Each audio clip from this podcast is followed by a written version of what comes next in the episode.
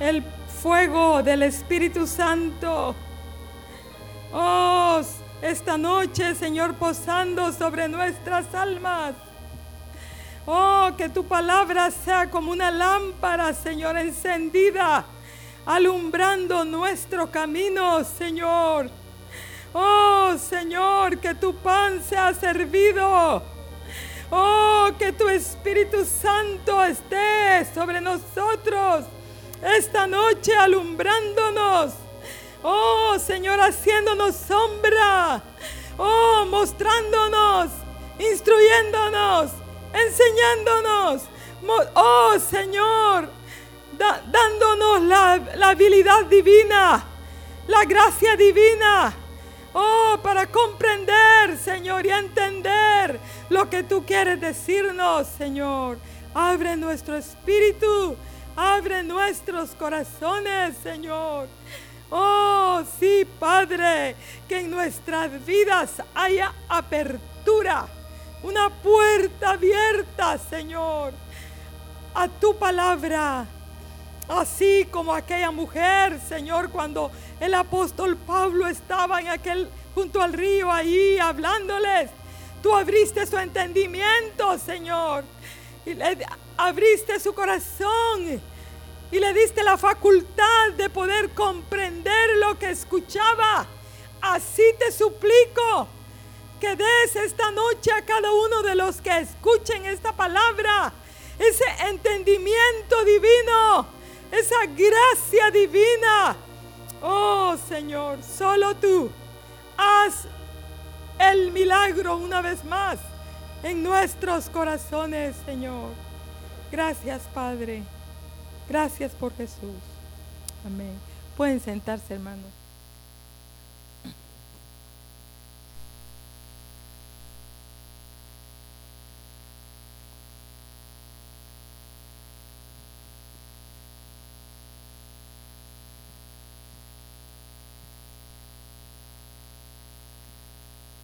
Bueno, eh, he tenido la oportunidad de compartir, creo yo, en dos he compartido, ¿verdad?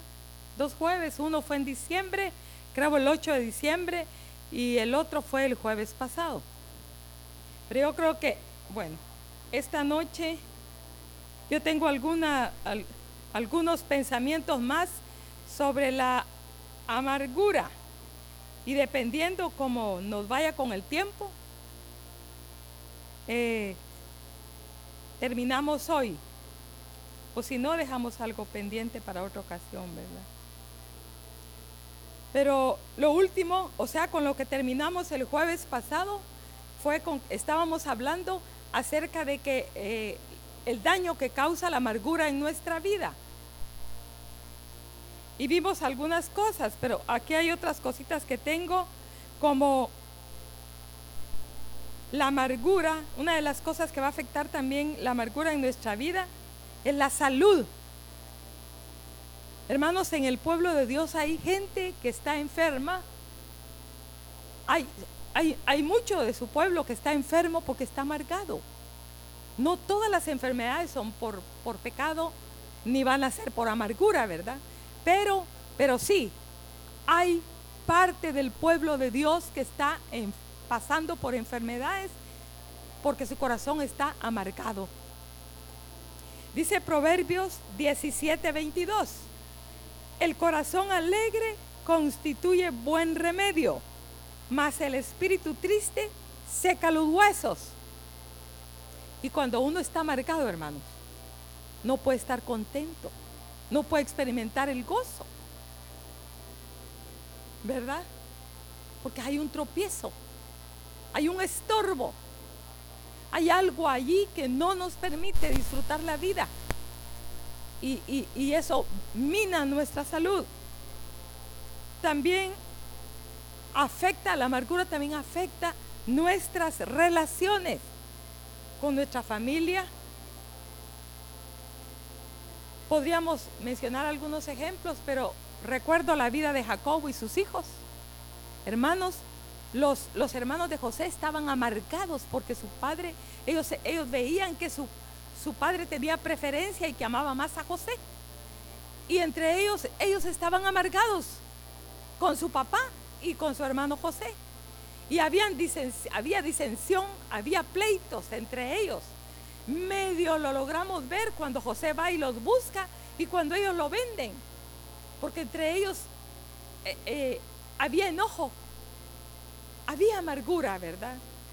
Y no sabemos, la Biblia no lo dice, pero uno puede intuir de que en esta familia habían pleitos.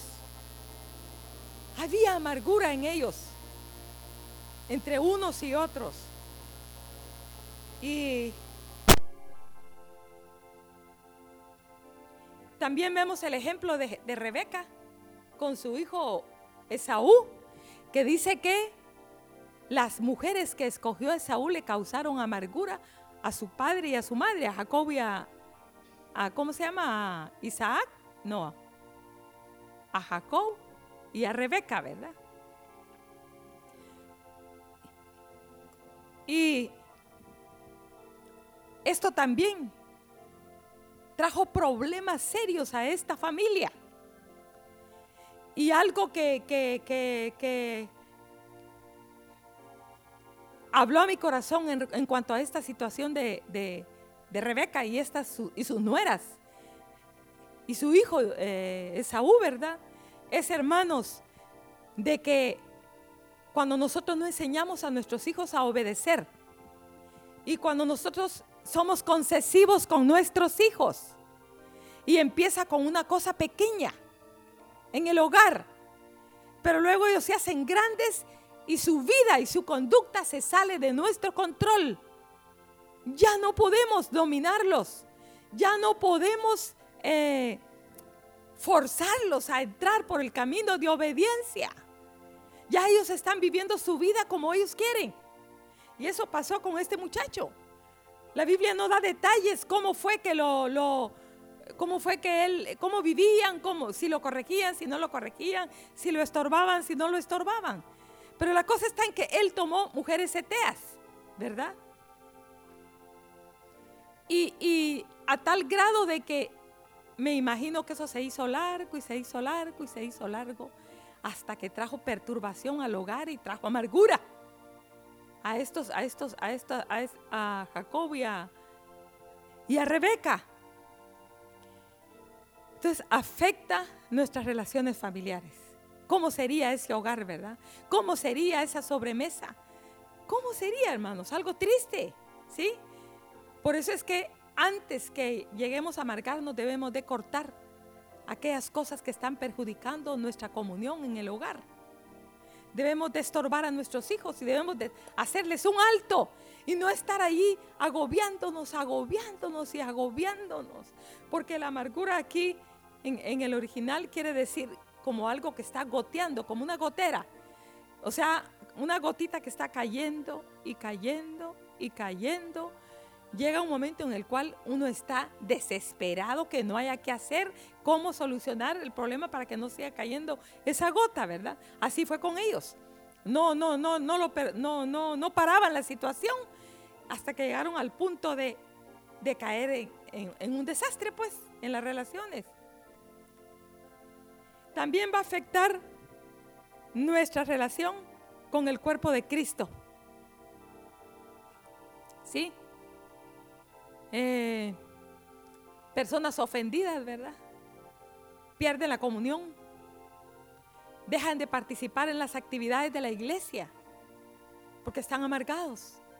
Y también en las pláticas, a veces lo que sale de sus bocas, ¿verdad? Es veneno, es amargura y van a contaminar a, los demás miembros de la familia de Cristo. Entonces va a afectar las relaciones, las relaciones con el cuerpo de Cristo porque amistades tal vez se van a romper, relaciones se van a romper, ¿verdad?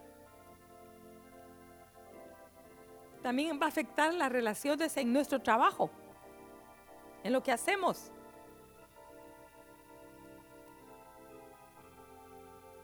Hermanos, Dios quiere libertarnos de la amargura. Miren, la amargura es como una cárcel. Si nosotros estamos amargados, somos prisioneros del enemigo. ¿Cómo le dijo el apóstol Pablo a aquel, aquel mago? Le dijo, veo, ¿fue Pablo o fue Pedro? Le dijo, veo que en hiel de amargura estás. Estaba en una prisión, ¿verdad? Entonces, somos esclavos del enemigo. ¿Y por qué? Porque nosotros nos hemos metido en su terreno, ¿verdad? Pero Dios, Dios quiere libertar nuestras vidas, hermanos. Como esta noche quiero que veamos el punto cómo ser guardados de la amargura, aunque ya hemos tocado someramente, ligeramente, algunas escrituras, algunos ejemplos, pero yo, yo tengo algo más esta noche aquí, hermanos, de cómo ser guardados de la amargura. Y vamos a considerar las hierbas amargas en Éxodo capítulo 12.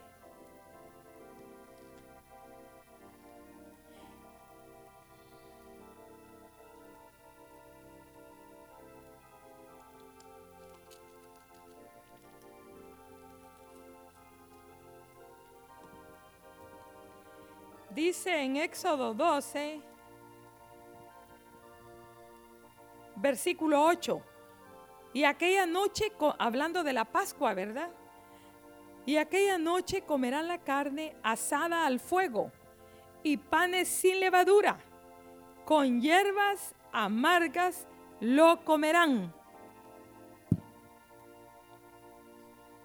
Entonces, ellos en esa noche, hermanos, que estaban celebrando la Pascua, ellos comieron el cordero acompañado de panes sin levadura y de hierbas amargas.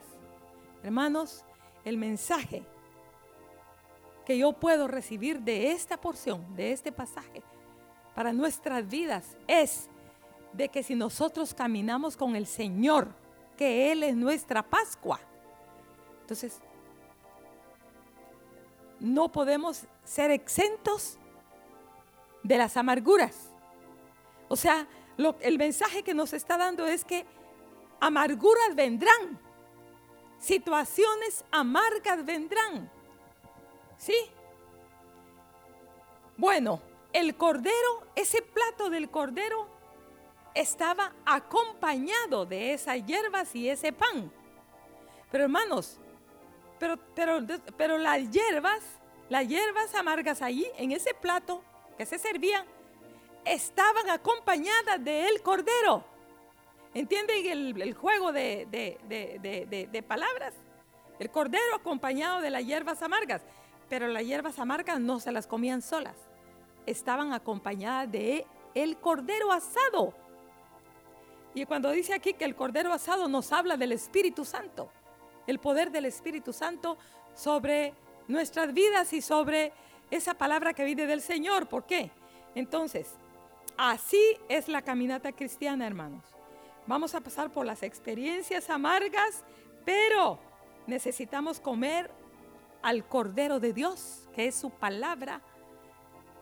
Necesitamos pasar las experiencias amargas comiendo al Cordero de Dios, Miren lo que dice aquí. Vamos a Juan 6. En Juan 6 dice,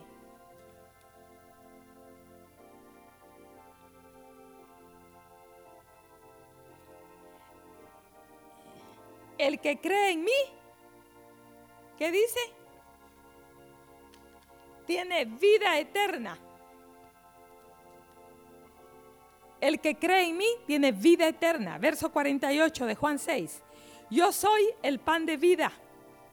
Verso 49. Vuestros padres comieron el maná en el desierto y murieron. Verso 50. Este es el pan que desciende del cielo para que el que de él come no muera. Hermanos, si nosotros pasamos el desierto, hablando en lo natural, si pasamos un desierto sin tomar agua, ni comer pan, morimos. Morimos de sed y de hambre. Si nosotros pasamos pruebas circunstancias amargas, difíciles, sin encontrarnos con el Señor y sin comer del pan del, del cielo, vamos a morir.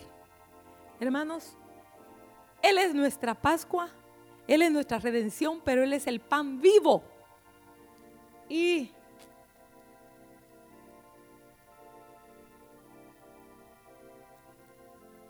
el que lo come, ¿qué dice? Para que el que, el que de él come no muera. Los judíos no podían entender. En Juan vemos cómo este nos dice que debemos de comer su sangre, que debemos de beber su sangre y comer su carne. Y no entendían, hermanos. Y por eso mismo fue que lo llevaron y lo acusaban, ¿verdad? Por buenas obras, no te queremos matar, sino que a él lo que queremos que sea crucificado, le decían a Pilato. ¿Por qué? ¿Por qué? Porque se hace a sí mismo, se hace a sí mismo hijo de Dios. Y ellos no entendían esto de que Él era el pan vivo que había descendido del cielo y que teníamos que comer de su carne para vivir. Y yo tengo aquí algunas verdades sobre el pan.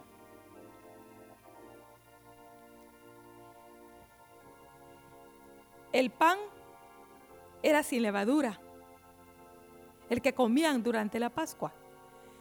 Y hermano, la levadura nos habla de cosas inmundas de las que nosotros tenemos que apartarnos. Nos habla también de, cosas de la carne, ¿verdad? Obras de la carne.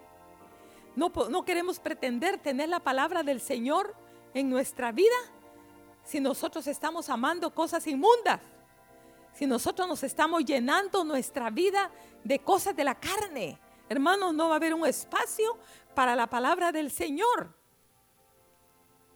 No queremos, no podemos, no vamos a tener la bendición de tener ese pan alimentando nuestra alma, ¿verdad?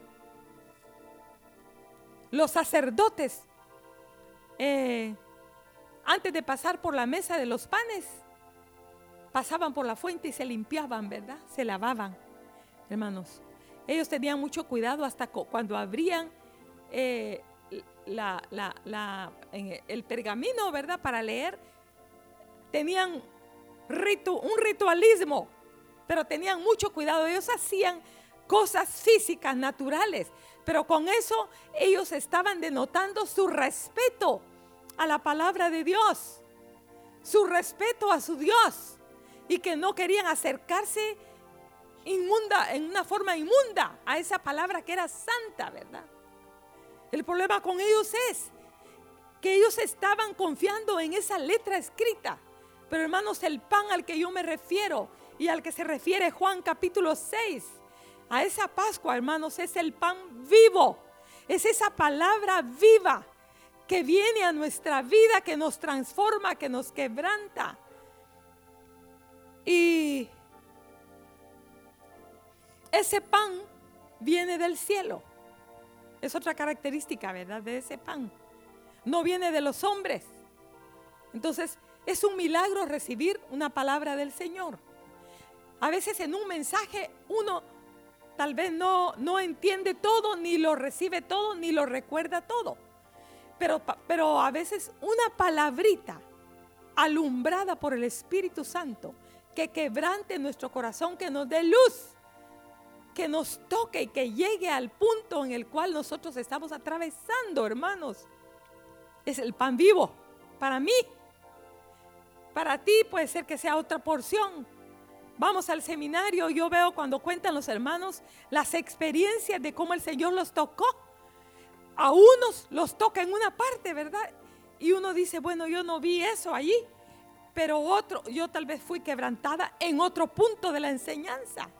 Porque así es, hermanos, el pan es partido y repartido. Y a cada quien le toca su parte, ¿verdad? Pero entonces este pan no viene de los hombres. No viene de los hombres. Viene de Dios. Él es el que lo multiplica, lo vimos con cuando Él alimentó a la muchedumbre, ¿verdad? Él lo multiplicó, Él lo partió y Él lo repartió. Él es el único que puede servirlo, que puede partirlo, hermanos, y que puede multiplicarlo. Otra verdad del pan es que la encontramos en la, en la palabra Señor dejó esto, hermanos, que en el desierto el maná, el pueblo tenía que salir a recogerlo diariamente. El Señor pudo hacerlo de otra forma, pero el corazón de Dios es tierno para mostrarnos a nosotros el camino, para hacernos fácil. Hermanos, a veces pensamos que Dios nos quiere hacer difícil la vida y que ser cristiano, yo escuché a un hombre en una ocasión decir, ser cristiano es duro, seguir a Jesús es difícil, pero hermanos, Dios es tierno y Él apareja camino. Él es cierto que nos mete por senderos de justicia, por senderos estrechos, por dificultades, pero Él apareja el camino. Él se encarga de preparar, de cuidarnos, de instruirnos, de, pastorearnos, de llevarnos, de conducirnos extender su nube, mandar esa columna de fuego en la noche y en el día mandar esa, esa nube, ¿verdad? Cubriendo nuestras vidas, atisbando, vigilando sobre nosotros, hermanos. Dios es tierno. Y entonces, esta palabra fue escrita, es una carta de amor de parte de nuestro Dios para nosotros. Y cada cosita que está escrita ahí, cada historia que está revelada ahí, hermanos, es para instruirnos, para ayudarnos, para hacernos más fácil la caminata. Estas cosas, dice hablando del pueblo de Israel, les acontecieron como ejemplo para que nosotros aprendamos, hermanos. Y entonces Dios estipuló que así fuera. Y le dio instrucciones cada día deben de recoger la porción de maná. Pero eso tiene encerrada eh, una verdad. Cada día, hermanos, tenemos que salir a recoger el pan. El pan frío no tiene vida. Dios tiene pan fresco, vivo para cada día, hermanos. ¿Cómo vamos a salir a recogerlo? Ellos tenían que levantarse, tenían que caminar, tenían que hacer un trabajo, tenían que llevar un cesto, tenían que, yo creo que tenían que medirlo, ¿verdad? Ellos tenían que saber la cantidad porque dependiendo la familia, así era lo que, lo que ellos recogían. O sea, había un trabajo que hacer. Y hermanos, no nos va a venir así con los brazos cruzados siendo negligentes, descuidados con nuestra vida espiritual, caminando flojamente, eh, eh, eh, preocupados de las cosas naturales, afanados en esta vida, como si, iba, como si fuéramos a vivir eternamente en este mundo.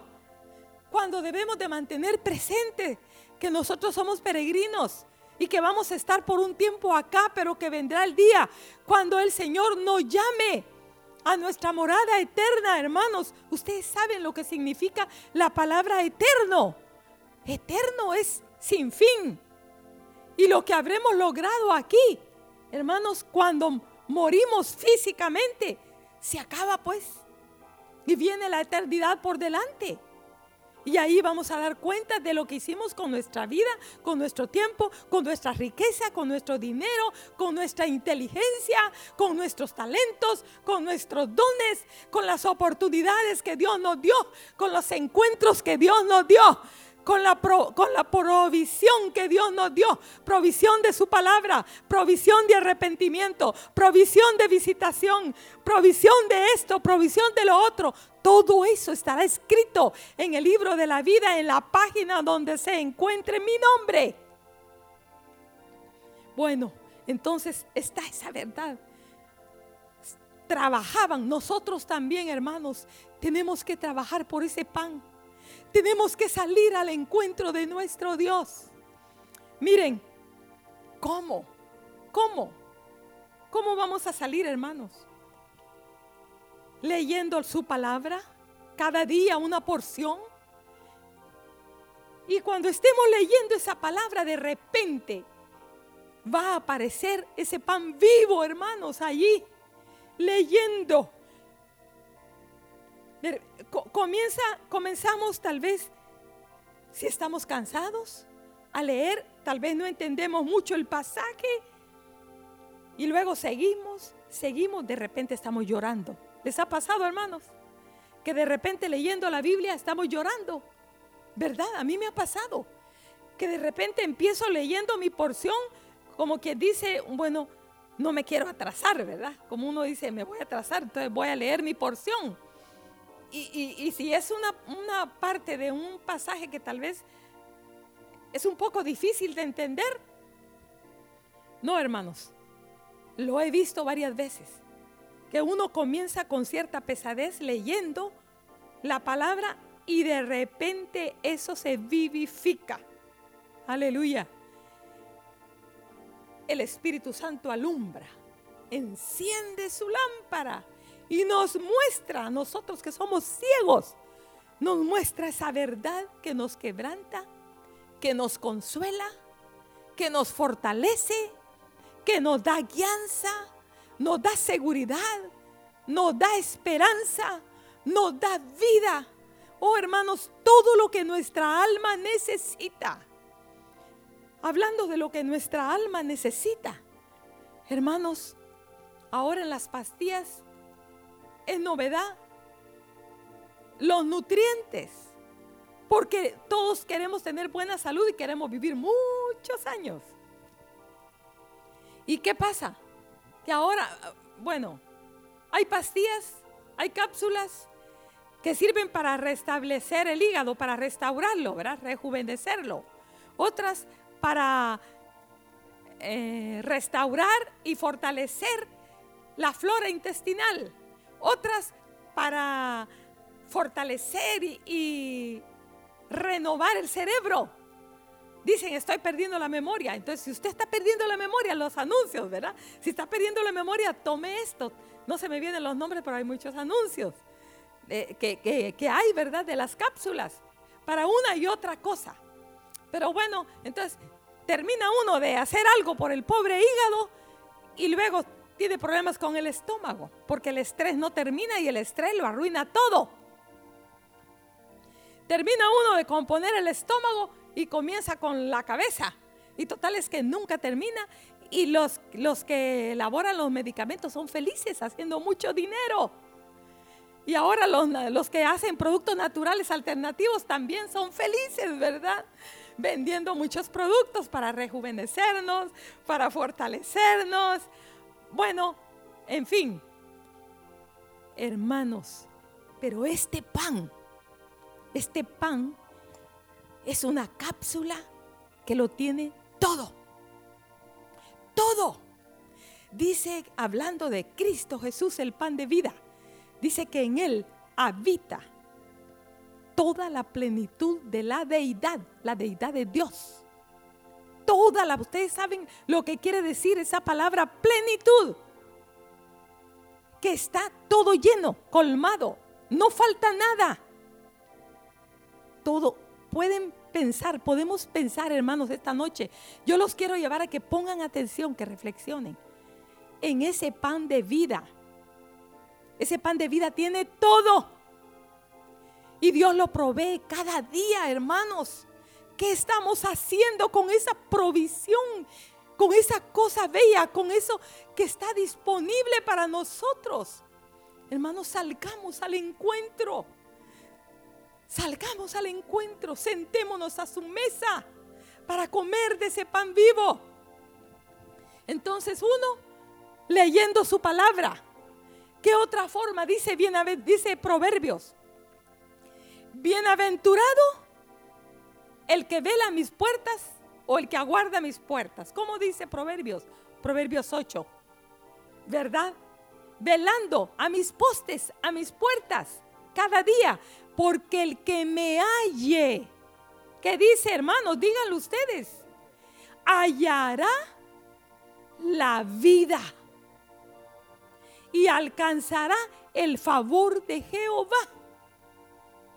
¿Y qué hacemos nosotros, hermanos? Estamos menospreciando esa vida, esa provisión de parte de Dios. Él se hizo hombre para que nosotros podamos comerlo. Así como dice Juan 6, el que me come vivirá eternamente. Porque Él tiene todo lo que nuestra vida necesita. Todo. ¿De qué adolecemos? Pedid y se os dará. Buscad y hallaréis. ¿Con qué tiene que ver? Estamos hablando de saliendo a buscar el pan, ¿verdad? Tiene que ver con la oración. Primero leer la Biblia. Segundo, orar, vigilar. ¿En qué momento aparece una verdad, una palabra que caiga en nuestra vida, en nuestro corazón? Y de repente el Señor nos habla. Dios nos ha dado herramientas como, como tal vez como nuestro cesto para salir a recoger el maná cada día. La alabanza, el, eh, el tiempo devocional, el, el holocausto cada mañana y cada tarde. El Señor dijo de su pueblo, hablando, allí yo voy a manifestarme a ellos, allí yo les voy a hablar. Y muchas veces hemos experimentado eso, que estando cantándole al Señor en nuestra casa, de repente nuestra boca está expresando en el cántico verdades que están saliendo, hermanos, y están llenando al mismo tiempo nuestra alma. A la vez que nosotros satisfacemos las, la sed y el hambre de nuestro Dios, porque Él tiene hambre y sed, no porque necesite de nosotros, pero Él tiene hambre y sed, porque Él quiere saciar nuestra vida. Y entonces Él sabe que si le damos, vamos a recibir. Y siempre está sediento y siempre está hambriento porque Él siempre quiere bendecirnos. ¿Qué pasa con el agua, hermanos? Los ríos fluyen y llegan al mar. Me encanta cuando vamos aquí por Cortés y veo los ríos que entran al mar, ¿verdad? Y así es, los ríos fluyen y entran al gran mar. Pero ¿qué sucede en el mar? Estoy hablando del proceso natural. En el mar el agua, ¿qué sucede? El agua se evapora, ¿verdad? ¿Y qué sucede después de que se evapora el agua? Desciende de nuevo como lluvia. Se condensa después de que se evapora. Se condensa. Ayúdenme ustedes, ¿sí? Y después se vuelve lluvia. Y cae, ¿verdad? Sobre nosotros. Así sucede. Ríos, ríos, ríos, ríos de la presencia de Dios. Un río por. Como dice el que cree en mí, como dice la escritura, de su interior correrán como ríos de agua viva. Entonces, aquí cuando nos reunimos, río por aquí, un río por allá, todos los ríos. Entramos al mar. La palabra del Señor dice que la muchedumbre era como un mar, hablando en Ezequiel. Y hermanos, cuando estamos juntos alabando al Señor, en una ocasión alguien hizo el comentario allá en Hebrón que oía como olas del mar, como un zumbido, como un ruido, el cántico de Jehová mientras iba bajando las gradas para llegar al gimnasio. Entonces todos los rillitos entrando al mar y de repente es un gran río que entra y luego sube el vapor, hermanos, y Dios hace que la lluvia descienda y vienen sus palabras y caen como agua fresca sobre nuestras almas necesitadas. ¿verdad? Salgamos a recoger el maná celestial, el pan de vida, hermanos.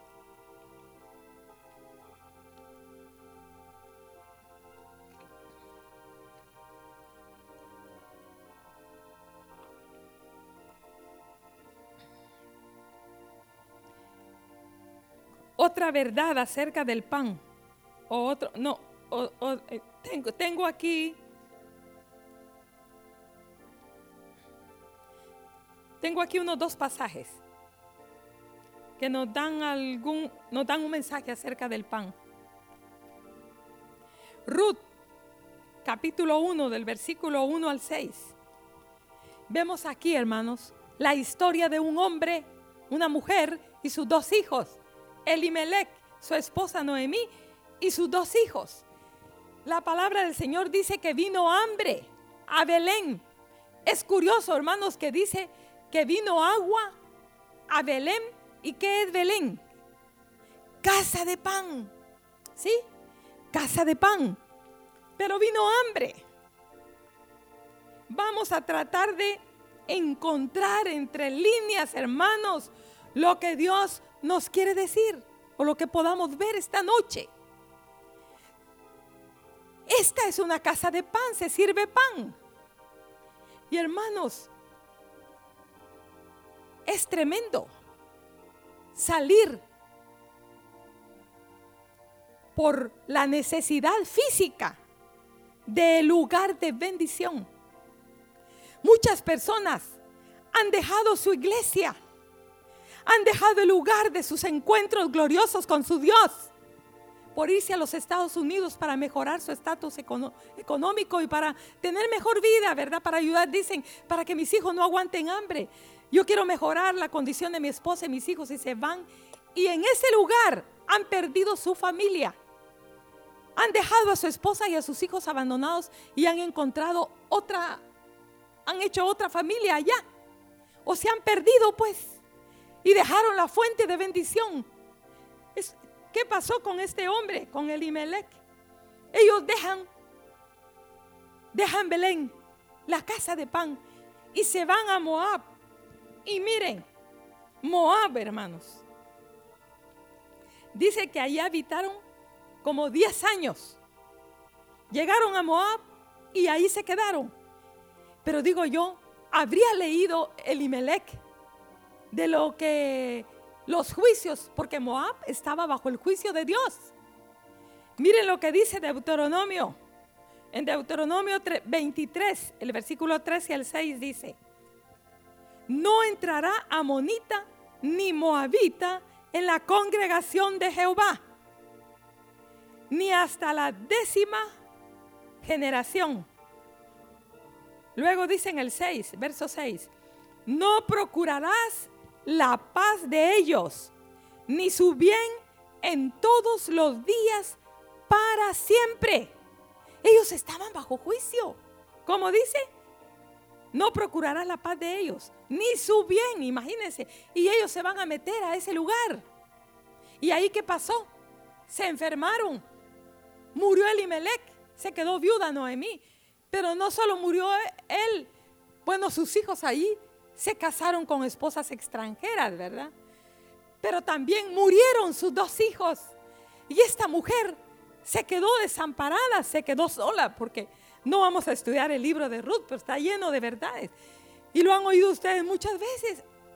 Pero ella se quedó sola. Y ella escucha que Dios ha visitado Belén y que hay provisión de pan en Belén. Y ella dice, voy a regresar, voy a regresar al lugar que nosotros dejamos.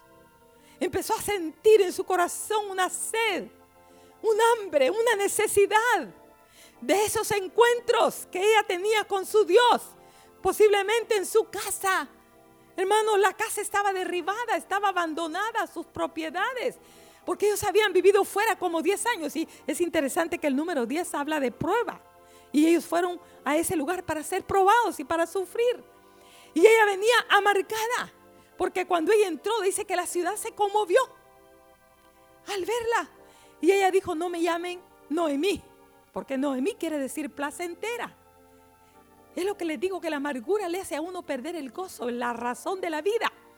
No hay deleite, no, hay, no se disfruta la vida, pues si estoy amargada. Ella dijo, llámenme Mara, porque Dios me ha puesto en amargura.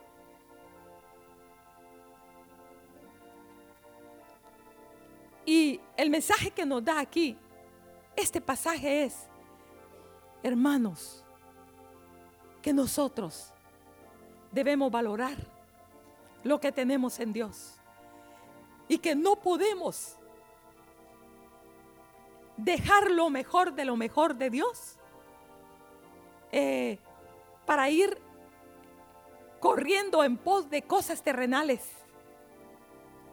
No quiero decir con esto que vamos a abandonar nuestra familia y que vamos a, a descuidar la provisión y las necesidades de nuestro hogar, pero que debemos tener en primer lugar nuestra comunión y relación con el Señor. Y que debemos asegurarnos en primera instancia del pan espiritual para nuestra familia, para nuestros hijos. Hermanos, porque dice, buscad primeramente el reino de Dios y su justicia, y todas estas cosas os serán añadidas. Y si nosotros tenemos abastecimiento en nuestra cocina, en nuestra mesa del pan espiritual, Dios se va a encargar, hermanos, de bendecir nuestra arteza espiritual también con el pan de vida, con el pan, eh, con el pan natural. Si, si, si tenemos el pan espiritual en primera instancia, entonces tengamos cuidado, tengamos cuidado de menospreciar el lugar de bendición por cosas materiales, ¿verdad? Eh, Gedeón, aquí en este pasaje de jueces capítulo 6, del versículo 8 al 16, encontramos a este hombre, Gedeón. Vamos a jueces.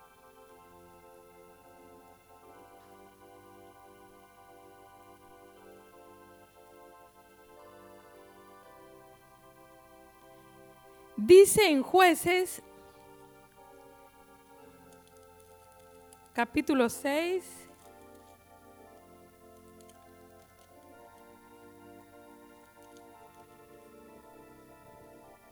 El versículo 11.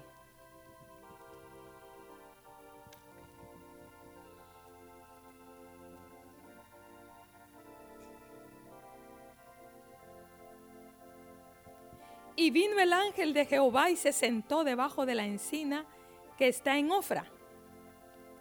Yo vi el cuadro, hermanos, leyendo este pasaje.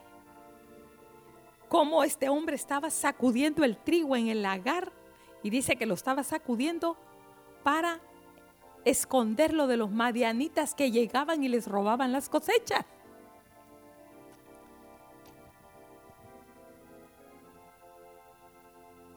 Y el ángel estaba observando a Gedeón.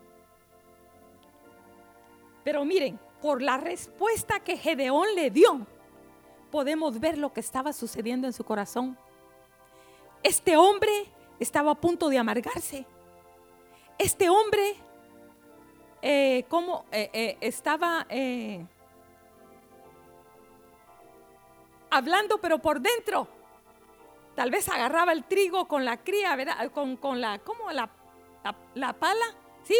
Lo agarraba y lo tiraba y decía, hmm, ¿dónde están las maravillas que nuestros padres nos han hablado acerca de ese Dios grande y poderoso? No lo decía con la boca, pero él por dentro estaba meditando. ¡Qué desastre! Y agarraba otra, otra vez la pala y tiraba el trigo al viento y decía otra cosa. ¡Qué barbaridad! Estamos trabajando por gusto, sudando. Y otros están aprovechando de nosotros, de nuestra cosecha. Y no que nuestros padres dicen que Dios tiene poder. Y no que y agarraba otra vez y tiraba al viento el trigo. Y decía, y no que Dios nos ama. Y otra vez tiraba el trigo y decía, y no que somos el pueblo escogido de Dios. Y lo volvía a tirar. Y no que Él tiene misericordia. Y no que Él es nuestra protección y no que Él es nuestro socorro. Pero ¿en qué vamos a parar? Vamos a morirnos de hambre. Y el ángel observando, no su cuerpo, sino adentro. Hermanos, Dios mira, Dios examina nuestra vida. Y pues el pan se, se saca del trigo, ¿verdad? Entonces, así como este hombre estaba lanzando el trigo al viento, hermanos. ¿Sí? Allí en el lagar. Así estaba haciendo Dios con ellos. Los estaba lanzando al viento no para matarlos. Él estaba usando el viento de los madianitas porque llegaban como un soplo de viento solano y arrasaban con todas sus cosechas. Pero ese viento Dios lo quería usar para traerlos al arrepentimiento y que se volvieran de la idolatría a ese Dios verdadero que era el pan vivo, que si ellos lo comían y se apartaban de las cosas inmundas, hermanos, ellos iban a vivir, iban a entrar en su heredad. Entonces, él estaba siendo, ellos estaban siendo lanzados al viento y este mismo Gedeón, ¿verdad? Y me encanta porque miren hermanos, eso hace Dios con nosotros. Cuando Él nos está, somos granos de trigo. Pero el propósito de Dios es llevarnos al punto donde nos convirtamos en un pan. Primero, el trigo se muele, se saca la harina Después de que se saca la harina, la harina se, cierne para que sea flor de harina. Y después de que se cierne, hermanos, se amasa. Y después de que se amasa, se pasa por el horno de fuego.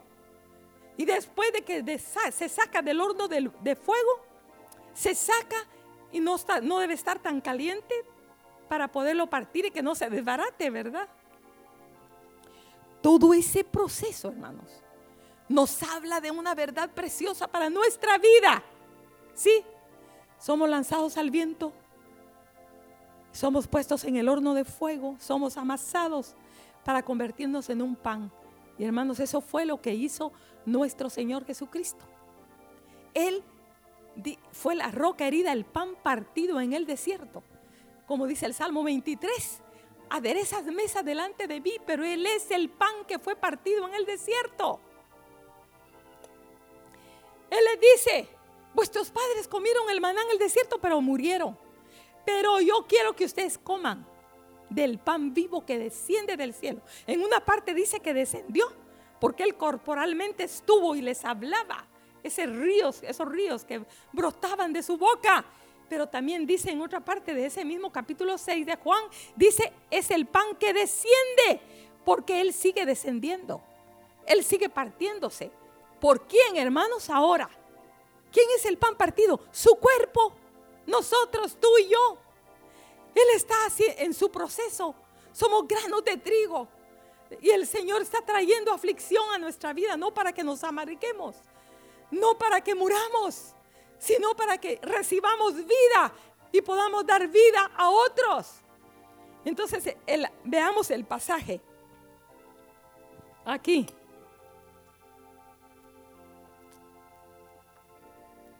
Dice aquí,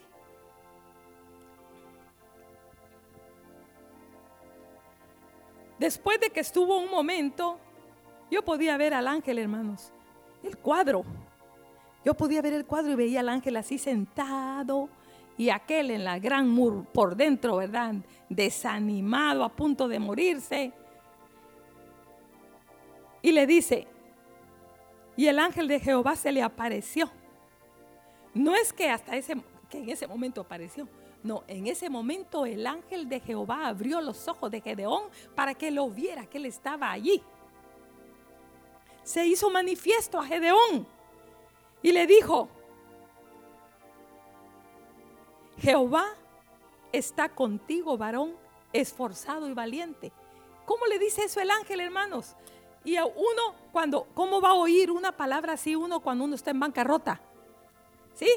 En bancarrota natural y en bancarrota espiritual se siente fracasado, pues. Todo le sale mal. Problema por aquí, problema por allá. Se cierra una puerta, se toca otra, se cierra, se toca otra, se cierra. Y vengo por aquí, me caigo, me, medio me lastimo, me levanto. Hermanos, y este pobre, ¿cómo es posible que le dice Jehová está contigo, varón esforzado y valiente. Y así hace el Señor. Él manda la palabra oportuna. Pero a veces nosotros no la escuchamos por la aflicción. Porque ¿qué le contestó él? Le dijo Gedeón, le responde en el 13. Ah, Señor mío, si Jehová está con nosotros, ¿por qué nos ha sobrevenido todo esto? ¿Y dónde están todas sus maravillas que nuestros padres nos han contado, diciendo, ¿no nos sacó Jehová de Egipto? Y ahora Jehová nos ha desamparado y nos ha entregado en manos de los madianitas.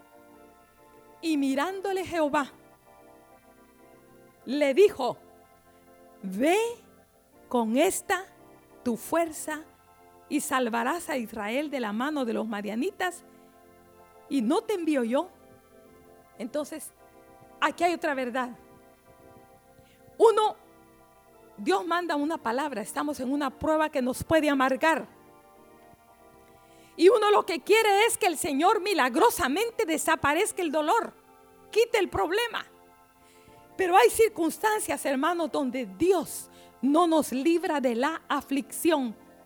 Solo se acerca a nuestra vida para animarnos y decirnos que Él no nos va a desamparar ni nos ha desamparado.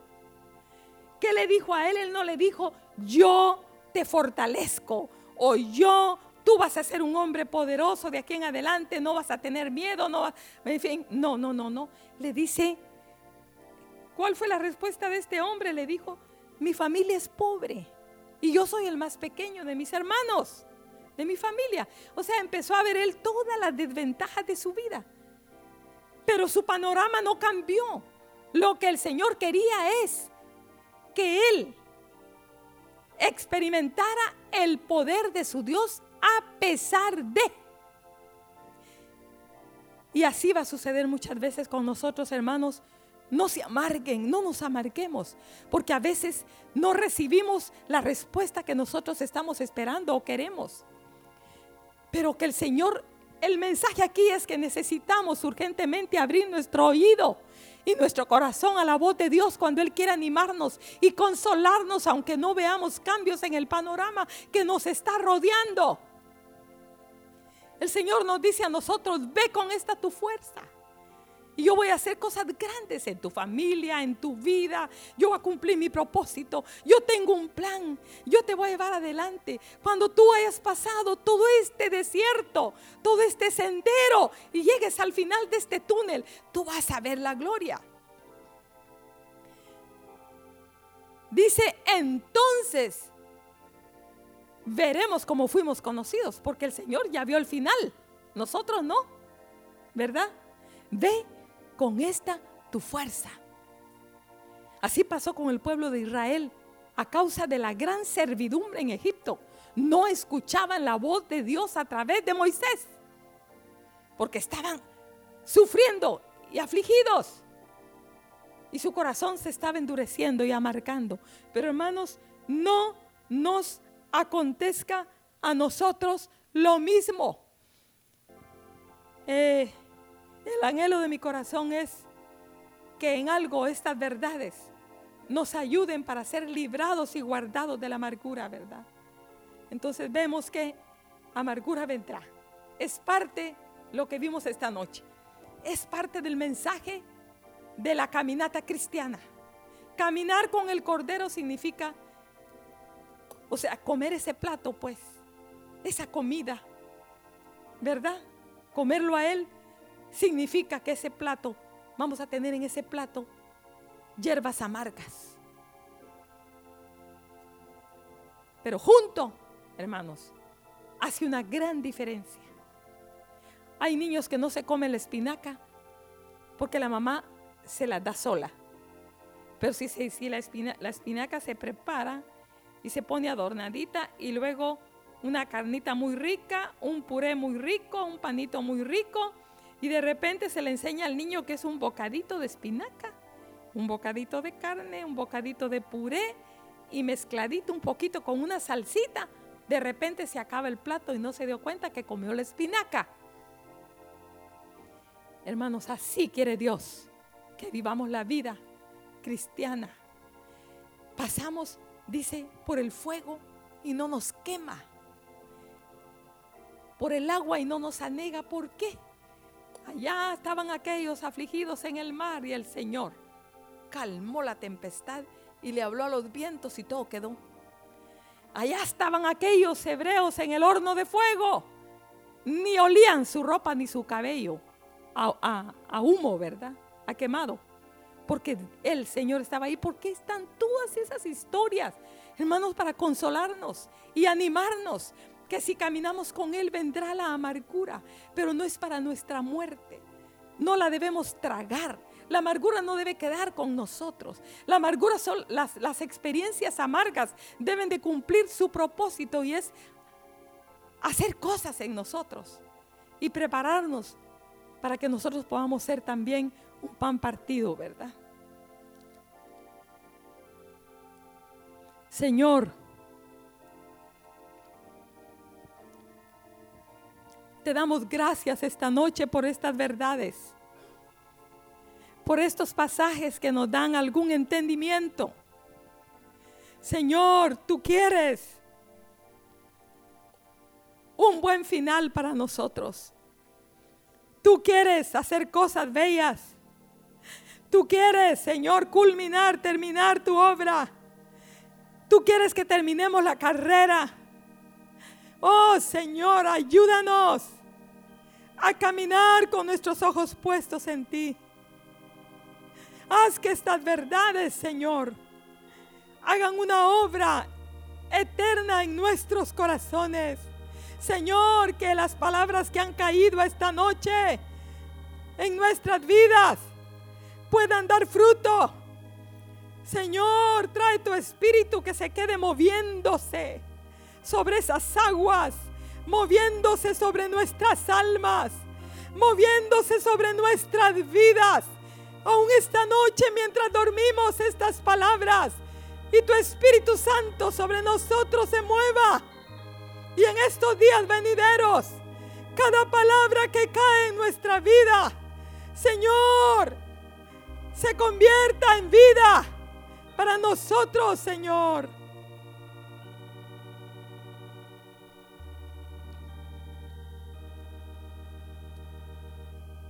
Y como le dijiste a Josué, nos dices ahora, esta noche, a nosotros, Señor. Mira que te mando que te esfuerces y seas muy valiente, no temas ni desmayes, porque Jehová tu Dios irá contigo. Oh Señor, gracias por la roca herida. Gracias por la vida del Cordero. El Cordero que fue inmolado. Él es nuestra Pascua, Él es nuestro pan, Él es nuestra vida. Gracias te damos, Padre. Gracias por ese plan eterno para que vivamos no solo aquí, sino eternamente. Te bendecimos y te agradecemos por el pan de vida esta noche. Y te agradecemos por librarnos y guardarnos. Y queremos arrepentirnos de ir en pos del camino de la amargura. Queremos rechazar ese camino Queremos ser librados de que nuestro corazón se endurezca y se amargue. Queremos ver tu propósito. Queremos ver tu plan. Queremos ver, Señor. Queremos caminar con entendimiento. Sabiendo que las cosas que tú tienes para nosotros son cosas buenas y eternas. Te bendecimos y te agradecemos por tu palabra esta noche. En el nombre de Jesús. Amén.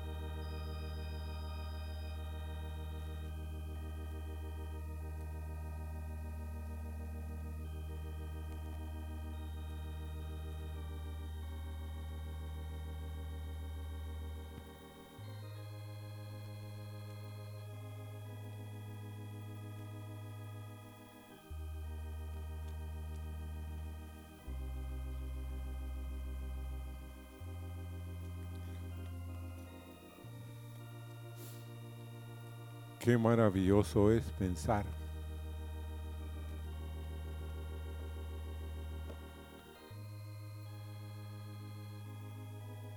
que Él nunca te mira como tú te miras, como yo me miro. Cuando tú te ves en el espejo, sucede lo que le pasó a una hermana. Ella estaba viviendo un tiempo muy difícil y se paró frente al espejo. Y de pronto, ella lo único que le daban era, su esposo había perdido el trabajo ella no tenía trabajo.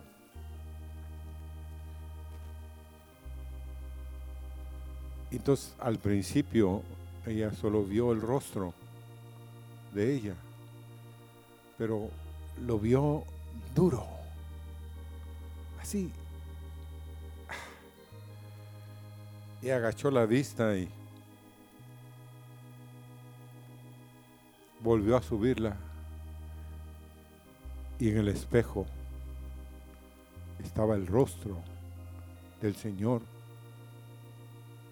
Era su cuerpo, pero su rostro era el rostro del Señor. Y ella empezó a llorar, pero a llorar.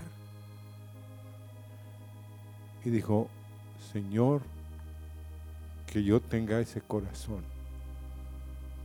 que yo pueda verte, no, no vea mi rostro, sino vea tu rostro.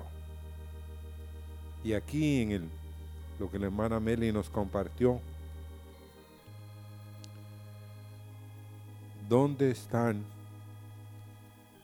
las varonas esforzadas y valientes? Gedeón no lo vio. No lo creyó. Si ustedes leen, necesitó una serie de cosas Dios hacer para que él creyera y estuviera dispuesto. Pero el Señor nuestro no mira las cosas como tú las ves. Él sabe que tú eres una varona esforzada y valiente, que eres un varón esforzado y valiente. Pongámonos de pie. Señor, sí.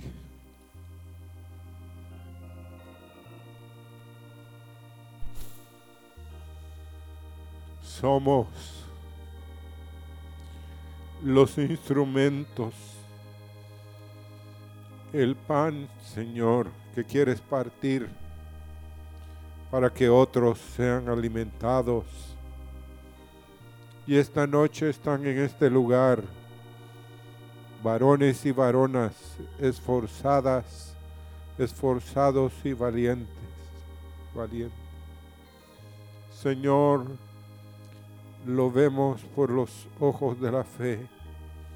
Tú estás en ellos, estás en nosotros como poderoso gigante para derrotar a nuestros enemigos. Oh Señor de gloria, gracias por tu presencia.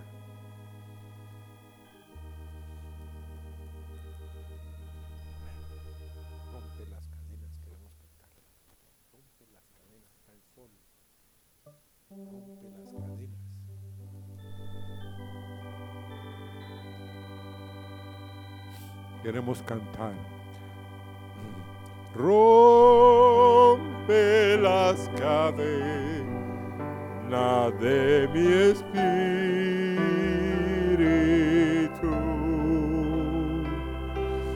Dame libertad para adorarte a ti. Tu liberación me hace alzar la voz